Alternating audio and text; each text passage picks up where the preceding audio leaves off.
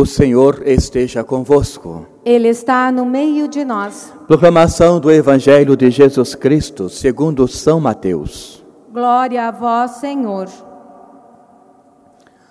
Naquele tempo, Jesus começou a censurar as cidades onde fora realizada a maior parte dos milagres, porque não se tinham convertido. Ai de ti, Corazim! Ai de ti, Betsaida! Porque se os milagres que se realizaram no meio de vós tivessem sido feitos em Tiro e Sidônia, há muito tempo elas teriam feito penitência, vestindo-se de silício e cobrindo-se de, de cinzas. Pois bem, eu vos digo: no dia do julgamento, Tiro e Sidônia serão tratadas com men menos dureza do que vós. E tu, Cafarnaum, Acaso serás erguida até o céu? Não, serás jogada no inferno. Porque se os milagres que foram realizados no meio de ti tivessem sido feitos em Sodoma, ela existiria até hoje. Eu, porém, vos digo: no dia do juízo, Sodoma será tratada com menos dureza do que vós. Palavra da salvação. Glória a vós, Senhor. Irmãos e irmãs, nossa caminhada com Deus deve ser sempre pautada na persistência, ou seja, o nosso dia a dia, o acreditar, caminhando a cada dia, caminhando a cada projeto, mas de um momento bem especial, a fé tem que estar sempre avante dos nossos projetos. De que nada adiantaria somente a persistência se não tivéssemos a fé de que nada adiantaria colocarmos altos planos em nossas vidas, quando sabemos que ela pertence unicamente e exclusivamente a Deus. Portanto, a persistência é o nosso lado humano. Sabemos que eu um dia voltarei para o Pai, mas por não saber esta data, esse motivo, eu tenho que persistir em ser uma pessoa justa, uma pessoa que vai equalizar a minha vida, as minhas atitudes, as minhas palavras, com aquilo que Deus ensinou pela Sua palavra. E claro, a fé é esse combustível que vai me impulsionar a deixar o meu lado humano sempre em dia buscando as coisas que Deus já espera de nós. Então, nós ouvimos na primeira leitura, por exemplo, pessoas confiando muito nos seus planos de vida, mas deixando Deus de lado, como se eles unicamente dependessem daquilo que eles colocaram como projeto humano. E não é bem assim, irmãos e irmãs.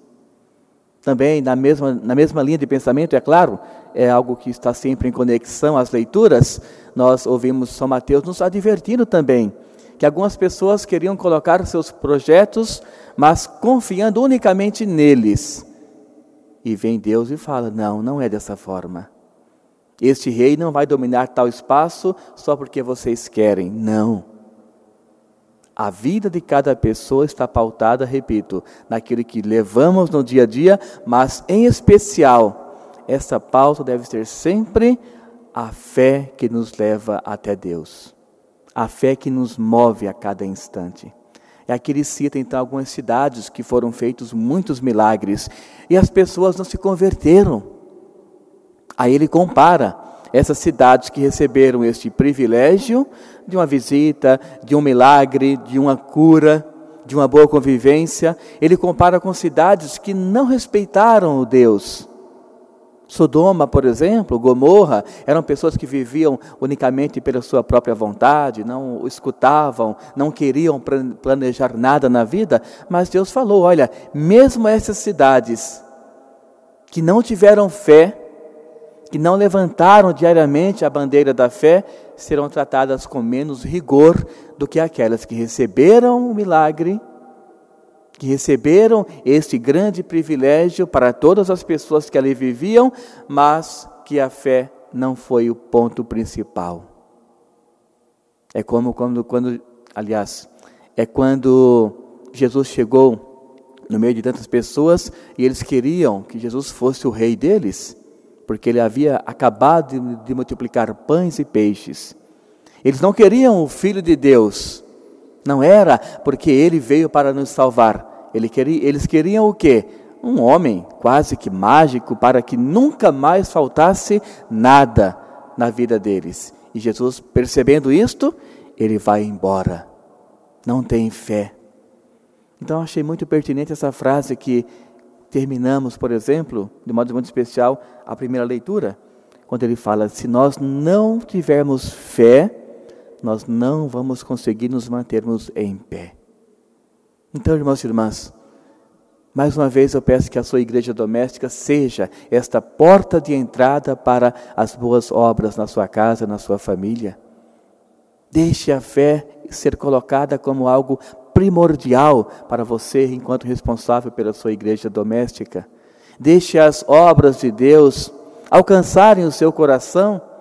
Deixe ser moldado por essas obras e com certeza a vida terá um novo sabor. A vida terá uma nova dimensão para ser buscada, vivida e acreditada.